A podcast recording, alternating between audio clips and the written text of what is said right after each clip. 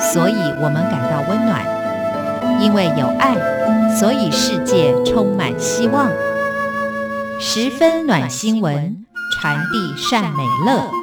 让爱无所不在。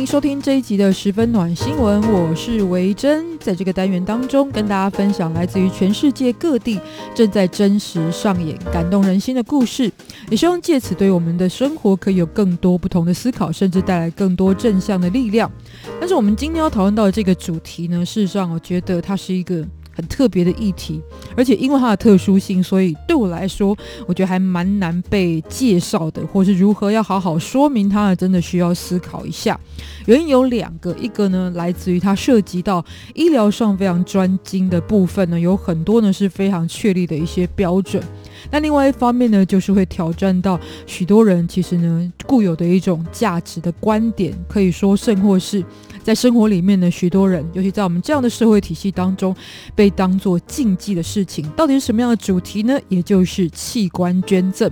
那虽然包含我自己，其实也蛮会去避讳这样子的话题，但事实上呢，现在在台湾呢，已经算是在亚洲。进行器官捐赠，在生前就签下这样子一个同意书，比例非常高，甚至可以达到第一、第二名这样子的一个区域哦。再者呢，的确很多人呢用他们自己生命的经验呢，然后作为一个很好的典范在我们之前。所以呢，不管我现在考虑到的是要或不要，或者是在犹豫，但也希望借由这样子一个人物的故事分享，让大家可以有不同的思考。所以今天要来介绍就是将爱留在人间，器官捐赠。器官捐赠的意义与故事。好当然，我们都熟悉有一句老话，就是“尘归尘，土归土”。不过呢，的确到面临这种关头选择的时候呢，就会知道，往往不是这么简单的一件事情哦。比方说呢，光是想说我们是不是要先立遗嘱这件事情，可能很多人就会纠结很久了。因为最主要的一个在传统的观念里面，如果在世的时候就谈论到身后事，难免会觉得有一种触眉头的感觉哦。尤其是以器官捐赠这件事情来说。传统的想法当中，还是觉得最忌讳的事，就是人都希望保全哦，就是离开人世呢，也希望能够在肉体上是保成完整的。属于我觉得我们的这样子一个文化当中，关于生死的一种价值观，不能说有对错，但事实上呢，现在透过器官捐赠呢，也会让生命的意义变得不同。所以在这几年呢，做了非常多在台台湾的推广。那我们就来介绍呢，来自于一位医生他的器官捐赠的故事。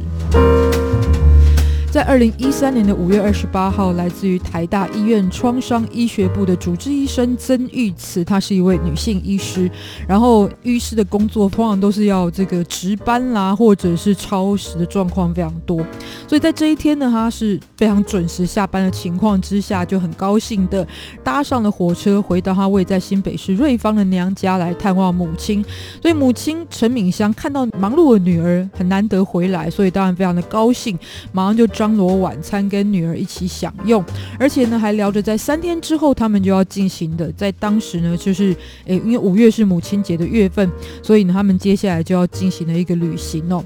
那过程当中他也一直提醒这个女儿去赶那一班晚上八点多的火车回到台北了。那两个人呢因为讨论的非常非常多的事情，非常的开心，所以呢后来就延迟到呢这个大概晚上九点半的列车。回到了台北，但就在这时候呢，他从车站转乘捷运回到他的住处，也就是前往土城的这个路上，然后就被一辆酒驾的汽车给撞上了。所以在很多报道里面都会说到这个时间的部分哦，最主要也就是这个在采访了曾医师的母亲，也就是陈敏香女士的时候，她都会说到，当时如果她真的催促女儿去搭上那一班八点多的列车，也许女儿就不会。这个在后来遇到这样子一个酒驾人物，因为真的是，呃，差之毫厘的一个变化，但真的是失之千里的感觉哦。而在这个作为医学院的高材生呢，当然曾玉慈医师在过去也是让母亲非常骄傲的一个品学兼优的孩子。而进医学系之后，本来他要主修的是外科，但后来考虑到自己是高度近视。怕对病人进行手术的时候呢，风险会增高，所以后来才转为选择内科。那这里也可以看得出这个曾医师的深思熟虑，还有为病人人所考虑到的观点。作为这样一位优秀的医师呢，其实在他出了这个严重的车祸之后，他的同僚也是尽全力的抢救，希望能够挽回他的生命。然而，在五天之后，而且已经两度宣告脑死的情况之下呢，家属就考虑到这个曾医师曾经就是签署了器官捐赠卡。而且他的一生的职志呢，就是希望以救助他人为理念，所以在非常困难的情况之下，还是决定捐出了曾医师所有可以使用的器官。那这也是最后一次曾医师进到医院当中救助生命。后来在过去的几天当中，就有多位病患，然后获得来自于曾医生的这个器官的遗爱得以重生，其中就包含了一位开过十一次心脏手术，而且后来必须要装上。心脏辅助器的一个相关的病患，所以这个整个故事当中就说到器官捐赠这样子意愿的两个重点哦，一个就是说到为什么这是一个非常难的事情，因为即使本人愿意去签署这样一张在台湾其实可以跟健保连结在一起的同意卡。但事实上，到了那个判定脑死的当下呢，家属如果不愿意的话，其实医院还是不会，而且也没有办法去做这样子一个强制的动作。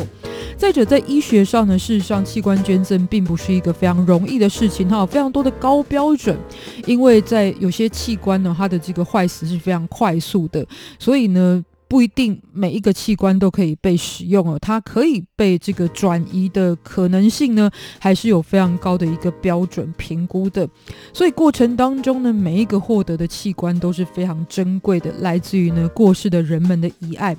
那曾玉慈医师的故事呢，其实也带来。两个不同层面的讨论的重点呢，包含酒驾的问题，然后另外一个就是今天要跟大家讲到的器官捐赠。酒驾的自私呢，跟法律的不够完备呢，一直来本来就是社会的热门议题了。不过在器官捐赠的部分，其实大众是比较陌生。那么如果以台湾来说呢，在人体器官移植的法律呢，大概是在一九八七年的时候完成的，而且这也是亚洲首次通过的器官捐赠的法律。同一年在台湾呢，其实也真。的就完成了首次的心脏移植手术，所以医学技术的部分呢，其实是不断前进的，包含了风险还有排斥性等等的，都是在降低、更为进步的一个过程当中。但事实上呢，更难以扭转的是属于人们的观念。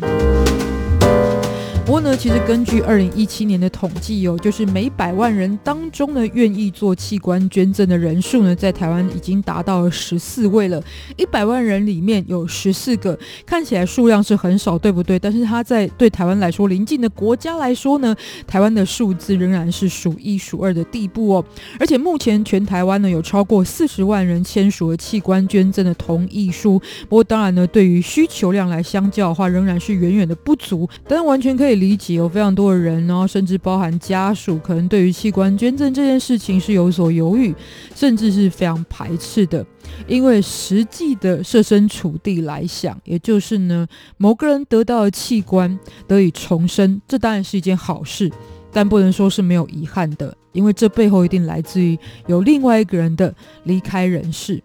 但又可以从一个角度来看，生老病死这件事情本来就是每个人都会经历的，然后走过了，留下了什么呢？其实最后都是尘归尘，土归土，但是它的意义会有所不同，就在于我们面对它的态度。不过我觉得呢，我还不够资格做诠释哦。就以我们今天介绍这个故事的主角曾玉慈医师，在他国中二年级所写周记的内容呢，也许是对于器官捐赠意义上，我觉得最好的注解。那么在他的周记当中就写到了今。天来到这世界，就应该要脚踏实地的走向目标，就像一朵花，尽其所能的绽放最美的一面供人欣赏，也让饥饿的昆虫饱食那香甜的花蜜。最重要是尽其所能使生命充实，尽其所能的在生命里帮助那些需要生命的人。还要记住，我们要重现的不是生命的长短，而是生命的内容。不是要活多久，而是要活得多美。这是来自于曾毅玉慈医师呢，在他国中二年也就是十五岁的时候